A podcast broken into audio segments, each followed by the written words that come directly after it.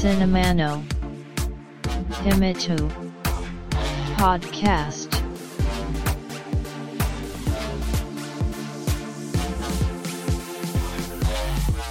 This broadcast is made by Cinema Podcaster Fuji Walker お待たせしましたお待たせしすぎたかもしれませんシネマポッドキャスターの藤岡ですポッドキャストシネマの秘密の 第120回です。いわゆる年度末ですね。このポッドキャストで前回前々回の配信分で自分の勤める会社で早期退職の募集受付があったという話をさせていただきましたが退職者の有給消化が年度末と重なりびっくりするくらいの忙しさ。業務の多さに思わず応援を要請するもその要請に応える人はもういないといった時代何なんでしょうねこれ。業務の最適化のために人を減らすはずが結果仕事が回らない。長期的な視点に立てば最適化なんでしょうが短期的近視眼的には非効率的ですよ。そういった矛盾を抱えながらクビにならないだけマシかなんてことを考えて多忙な毎日を過ごしております。その結果このポッドキャスト各週木曜日配信と決めておりますが今回の配信分は微妙なタイミングでの配信となっていると思います。このポッドキャストでは事前に話す内容を原稿にまとめてそれを読み上げる形での収録となっておりますがどうやらこの多忙な状況で扱うにしてはヘビーな映画を取り上げてしまったようです。そのため当初の構想これとこれは話そうと考えていたことがまとめきらないという事態未消化のまま皆さんにお聞きいただくという結果となっていますがしかしながらこういった点において取り上げる映画と自分のポッドキャストがまさかリンクすると思いませんでした。さあシネマの秘密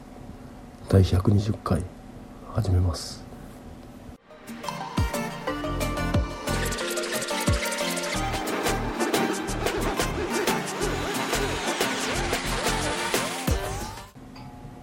今回紹介した映画は「新エヴァンゲリオン劇場版」2021年に制作された日本映画です。1995年に放送開始され社会現象となった人気アニメのシリーズ完結編。セカンドインパクトと呼ばれる大災害が起きた世界で人型決戦兵器エヴァンゲリオンに乗り込む14歳の少年少女たち第三神道教師を舞台に迫り来る謎の敵。使徒との戦いを描く。ちなみに映画タイトルの最後についてる記号はリピート記号なんだそうです。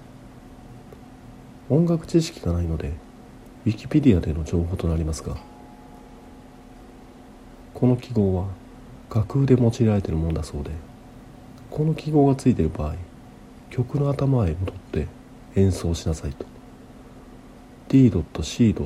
の記号。ダカーポと同じ役割。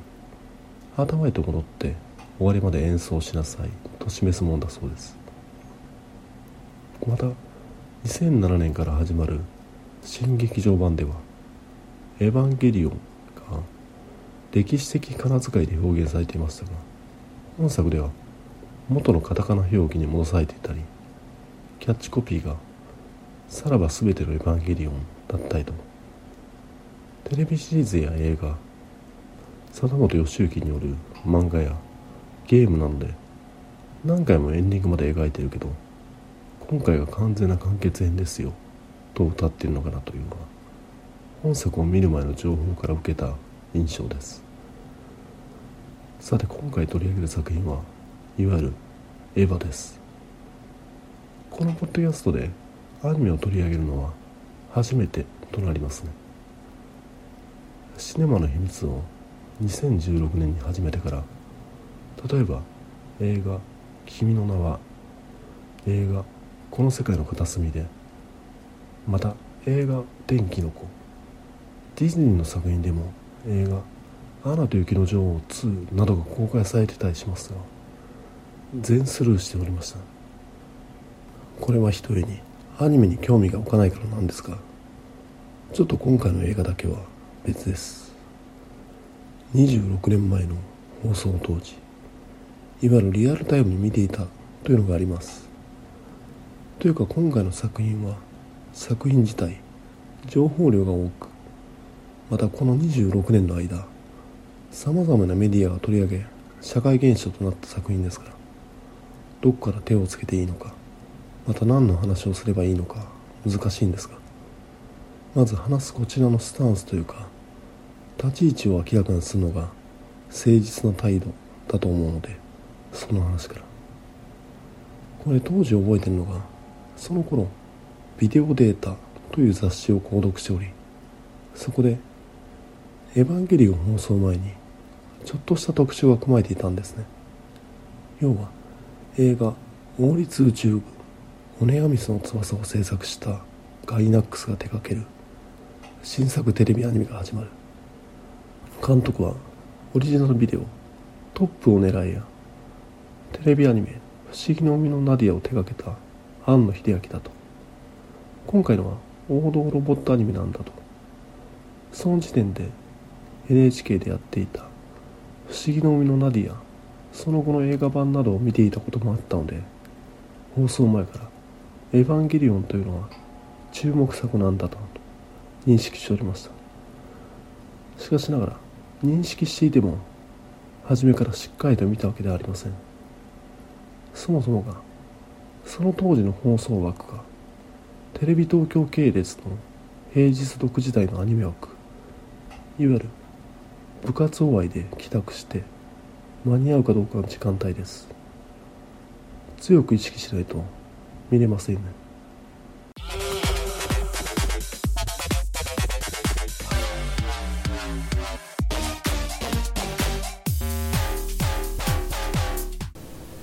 しかしこれ第8話アスカ来日の放送後学校ですごい話題になりましてすげえ面白いアニメやってるよと興奮状態で「あんたバカ?」と連呼するクラスメートが現れるという事態になったのを覚えてますそうか。じゃあ見てみようと。というわけで第9話「瞬間心重ねて」が初めてのエヴァ体験となります。これ変化球が多いエヴァの中では結構王道の話展開。敵に負け特訓し敵を倒すという筋立てとなっておりその特訓の過程でそれまで対立していた者同士が和解というか反発し合いながらも協力する。敵を倒すくらいではタイムリミットが画面上にインポーズされ最後はダブルライダーキック。話にはもちろんのめり込んだんですが最後のダブルライダーキックを誰かに話したくて仕方がないと。これは確かに面白いアニメだと。友人が VHS に第8話まで録画していたのを借りて一気見。そこからは放送を毎週心待ちにして見たわけです。これ面白いなと感じたのは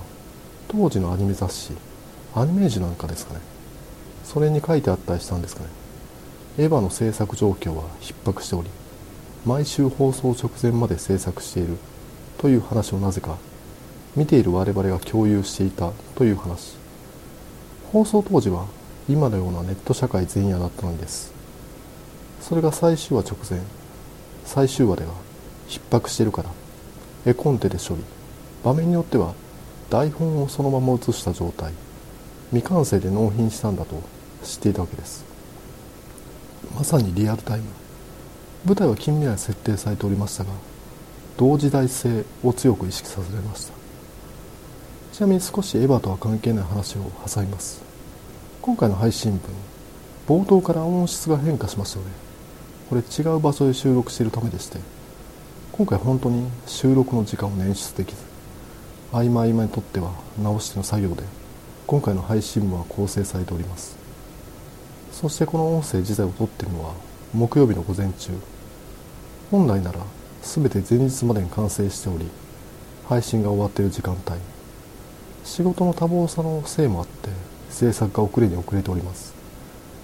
エヴァンゲリオンという題材を扱うとスペからこうなのかなと。余談ついでに話すと先日放送された NHK プロフェッショナルの庵野秀明特集見ました。今作「新エヴァンゲリオン劇場版」の制作現場に4年間密着したドキュメントで冒頭ナレーションで NHK スタッフの後悔が語られます。この男に安易に手を出すべきではなかった。番組時代は庵野秀明という男の魅力パイオニアであり真摯に作品と向き合う姿勢が伝わるいいドキュメントとなっていましたがこれ面白いのが庵野秀明は一線を引いていないんですね。密着している NHK のディレクターに「山糸ですが外の雨を取るように指示したりエヴァの編集室ではアイデアの提供を求めたり挙句の果てには NHK のプロデュースを呼びつけ自分を問うのではなく振り回されるスタッフを取った方が面白くなると提案を始める。気難しい演出家の側面はあるのはもちろんですが思っていたよりサービス精神旺盛なショーマンなんだなと意外でした。それはこんな細部に神経を使っていたら映画の制作が遅れるわと感じた次第です。そして改めて今回の配信分で安易にエヴァという作品について話そうと思ったことを少し後悔しております。安易に手を出すべきではない。ましてや時間のない時に申し訳ないですね。愚痴です。では話を続けます。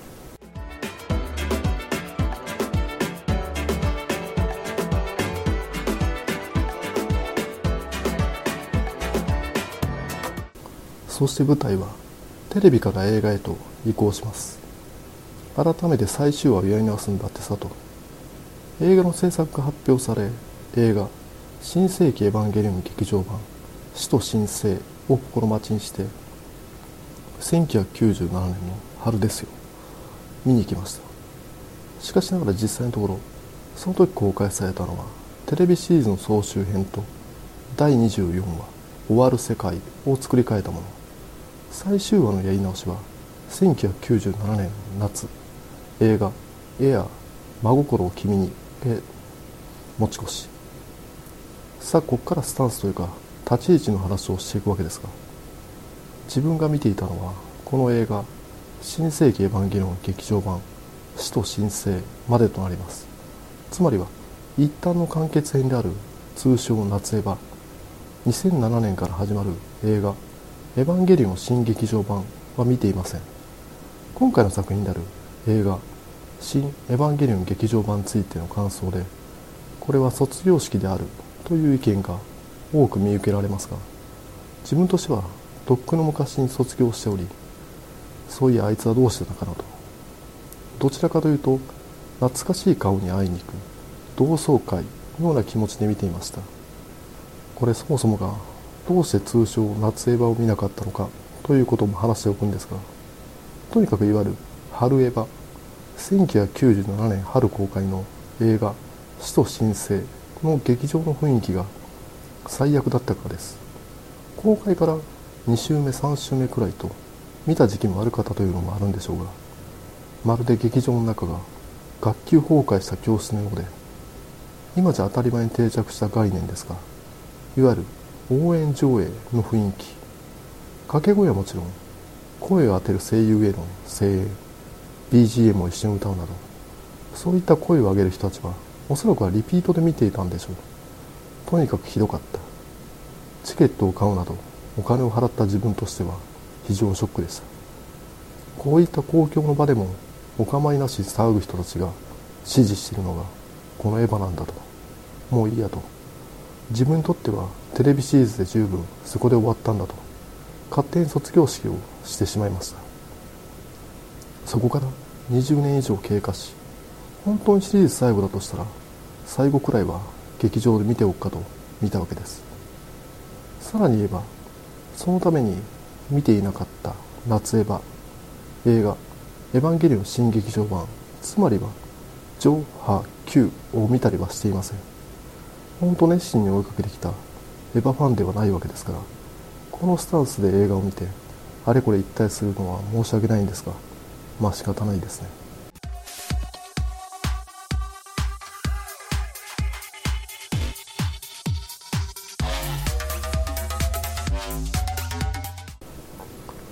さてまたこれテレビシリーズが放送開始された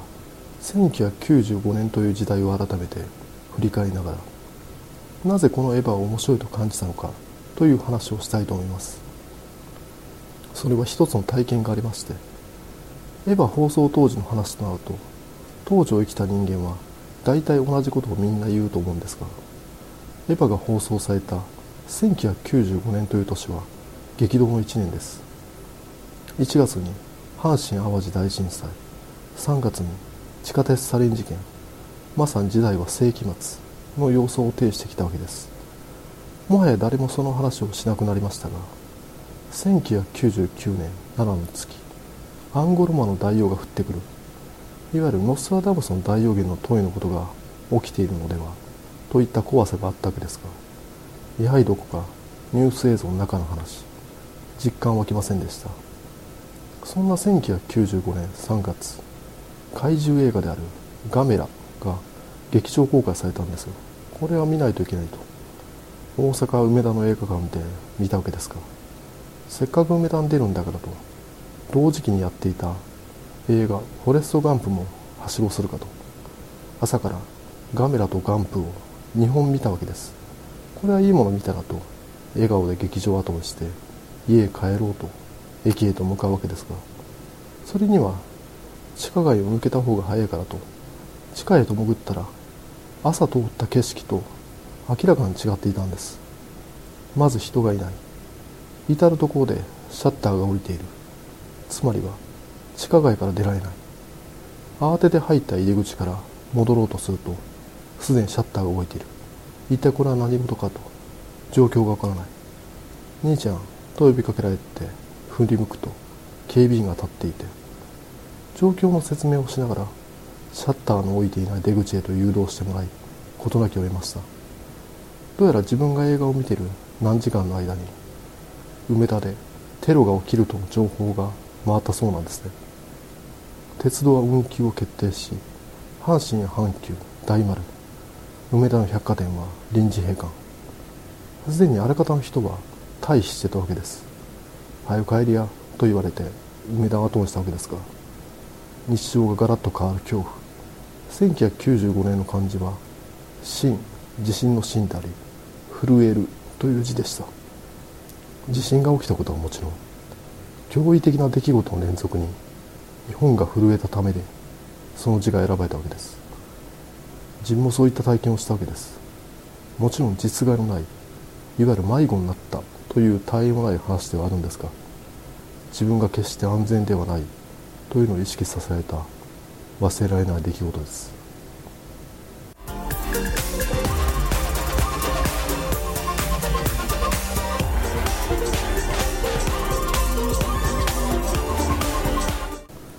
そしてエヴァです。未知なる敵である。使徒を迎え撃つために。人類は要塞都市である。第三新東京市を建設。いわゆる有事の際には都市が形を変えるわけです。それは自分にとってはガメラやガンプを見たあの日の梅田に重なります。このアニメは心に迫るなと感じました。そんなエヴァですが先ほど述べた通りいわゆる春エヴァで脱落。そこから一切見ずに完結編本作「新エヴァンゲリオン劇場版」を見たわけです。あの日の春エヴァではまるで応援上映さながらでしたが本作の映画館は予想に反して静かでした。レイトショーという時間帯もあるんでしょうが自分同様中年男性のお一人様が中心。グッズがついてくるからなのかそれも揃ってポップコーンとドリンクを買っていました。いざ始まるとみんな静かで映画が終わった瞬間それまでの思いが思い出したのか腹の底から響くような深いため息をつくお一人様を見受けられました。そうか本当に終わったんだなと。放送開始から26年ついに完結。あの日の少年たちは今もグッズ付きのポップコーンを買い求めていますが頭はハゲ散らかし白髪町に体型も崩れています。それは自分も同様今や子持ちですから。お話はというと映画情報サイトの映画 .com によるとこんな感じ。美里の率いる反ネルフ組織ビレー小赤で赤く染まったパリ旧市街にいた。機関 AAA ブンダーから選抜隊を降下し残された封印中に取り付く。復元オペの作業可能時間はわずか720秒。決死の作戦遂行中ネルフのエヴァが大軍で接近しマリの海8号機が迎撃を開始した。一方シンジ飛鳥綾波レイ歌唱の3人は日本の大地をさまよい歩いていた。基本的に本作はネタバレを聞かない方が楽しめると思うので極力避けたいですがまあそれだと何も話せなくなってしまうので多少のセーブはしますがある程度のネタバレはご勘弁ください。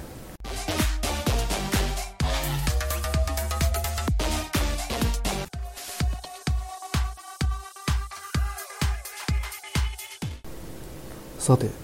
映画冒頭ビレの面々がフランスのパリを解放するため奮闘する。それを守るためマリですか。新劇場版から参加のエヴァパイロット。彼女が鼻歌混じりに敵と戦う。ここは楽しい場面ですよね。引用される歌が水前寺清子の真実一路のマーチ。引用される歌が水前寺清子の真実一路のマーチと相良直美の世界は二人のために。しかしこのパイでの作戦結局のところエヴァの装備を手に入れるためであり次の作戦へのつなぎでしかないわけです。そして場面変わって主人公碇シンジ第三村と呼ばれる第三神道教師の生き残りたちが築いた集落に身を寄せるわけです。いわゆる牧歌的な農村風景が広がるわけでここでまず面食らうわけです。テレビ版にも登場した当時は健介委員長が大人になって現れ何これ綾波レイが田植えしていると。上映時間約2時間半の映画の中で30分くらい使って農業体験です。しかしこれ見ている間はいつまで続くのかわからないわけですから。でこれ今回は農業の話なのと変にハラハラします。しかしなんやかんやあって主人公碇真司は再起し最終決戦へと向かいます。この第三村の話はいいですね。副次的な被害戦闘に巻き込まれた民間人の話いわゆるコラテラルダメージの話です。エヴァ以降フォロワーとしていわゆる世界系と呼ばれるジャンルが巻き起こりますが主人公とその周辺だけで世界の命運が決まってしまうといった話ですね。それに巻き込まれる一般人はたまったもんじゃない。エヴァにおいては主人公碇シンジの気持ち一つで世界を崩壊しまたは再生します。本作において一部のキャラクターがそういったスタンスを取りますが碇シンジはもう迷惑だから静かにしてろと思うのは当然なんだけどこの第三村の人たちは受け入れるわけです。この場所には対立がありません。主人公碇シンジに戦う理由が示されるわけですね。彼らを守るために戦う通常の映画なら忘れてました。これエヴァンゲリオンです。結局のところはこの農村体験は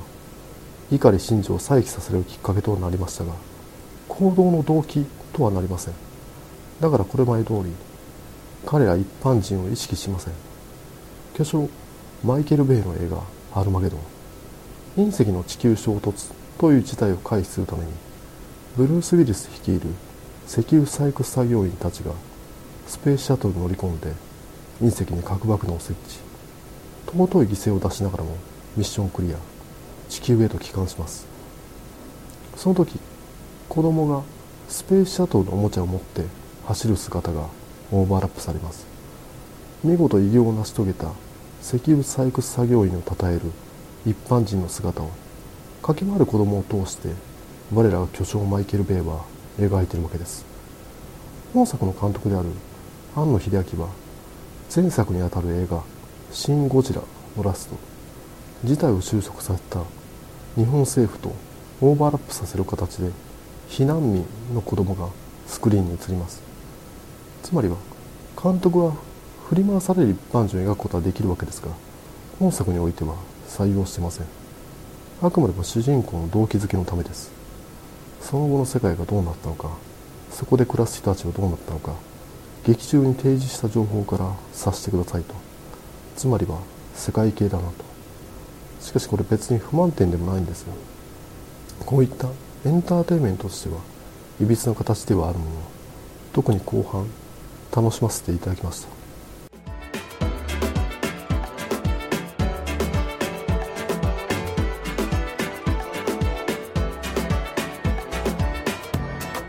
ここからネタバレを含む内容となっていきますがご了承ください。では始めます。なんやかんやあって主人公である碇シンジは戦艦ブンダーに乗り込みます。そして反ネルフ組織であるビデを率いる桂木美里は最後の作戦を宣言します。大和作戦です。青い地球を取り戻すため敵の本拠地である南極に殴り込みをかける。そこで勇猛果敢に鳴り響くのがそこで勇猛果敢に鳴り響くのが東方特撮の金字塔日本版「スター・ウォーズ」こと映画「惑星大戦争」のテーマ曲。映画冒頭から水前寺記憶をマージしたいと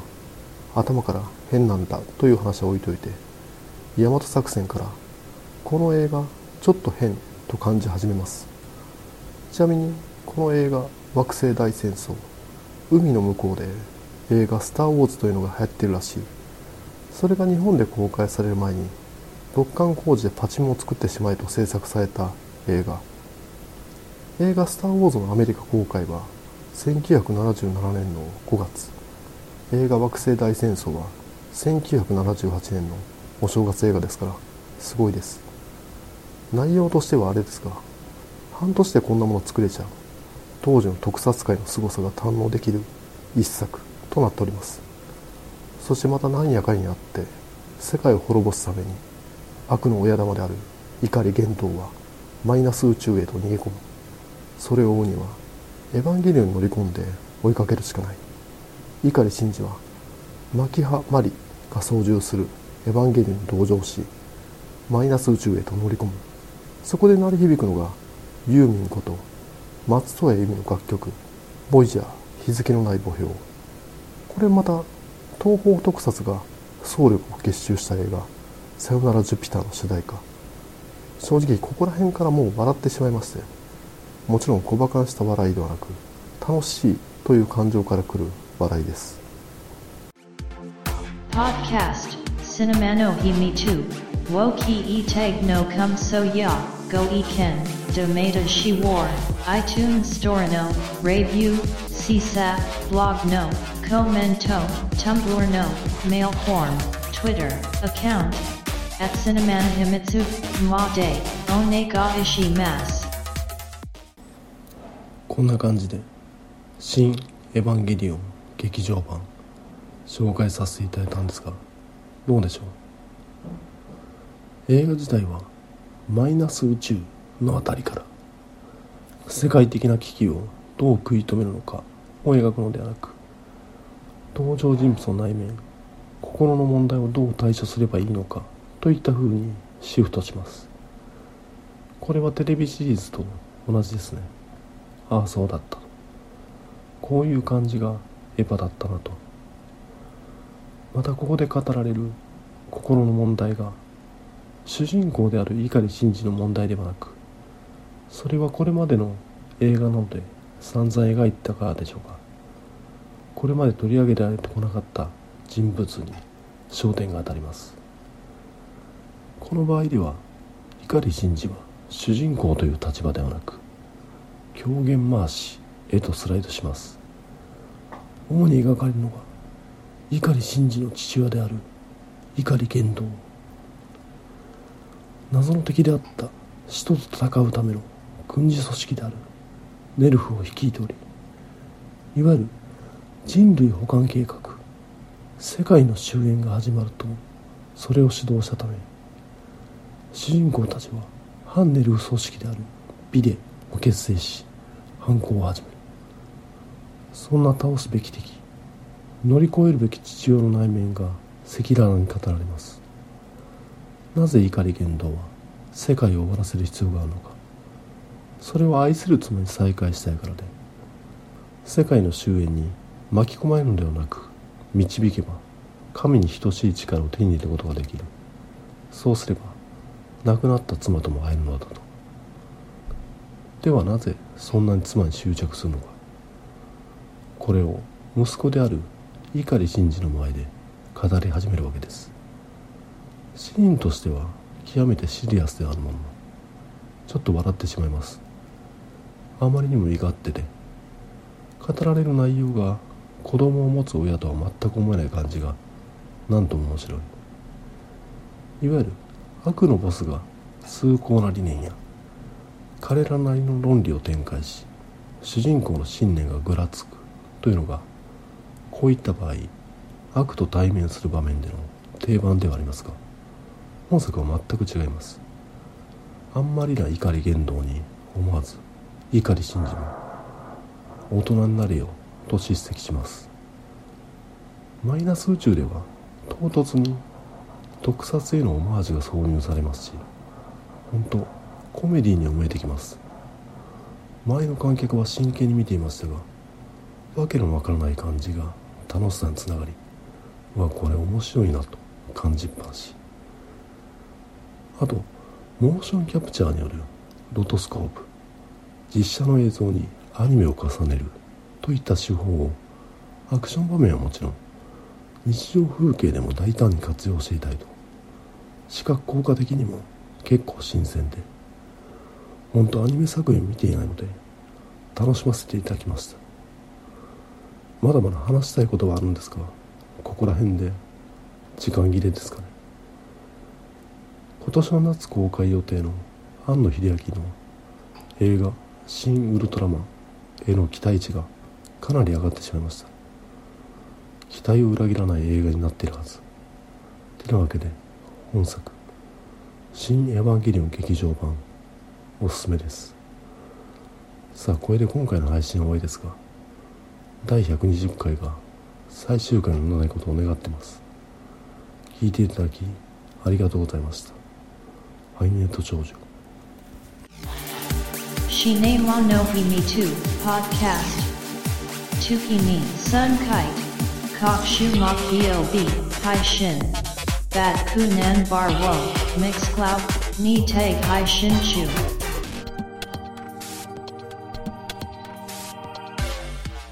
In to enjoy the next broadcast distribution.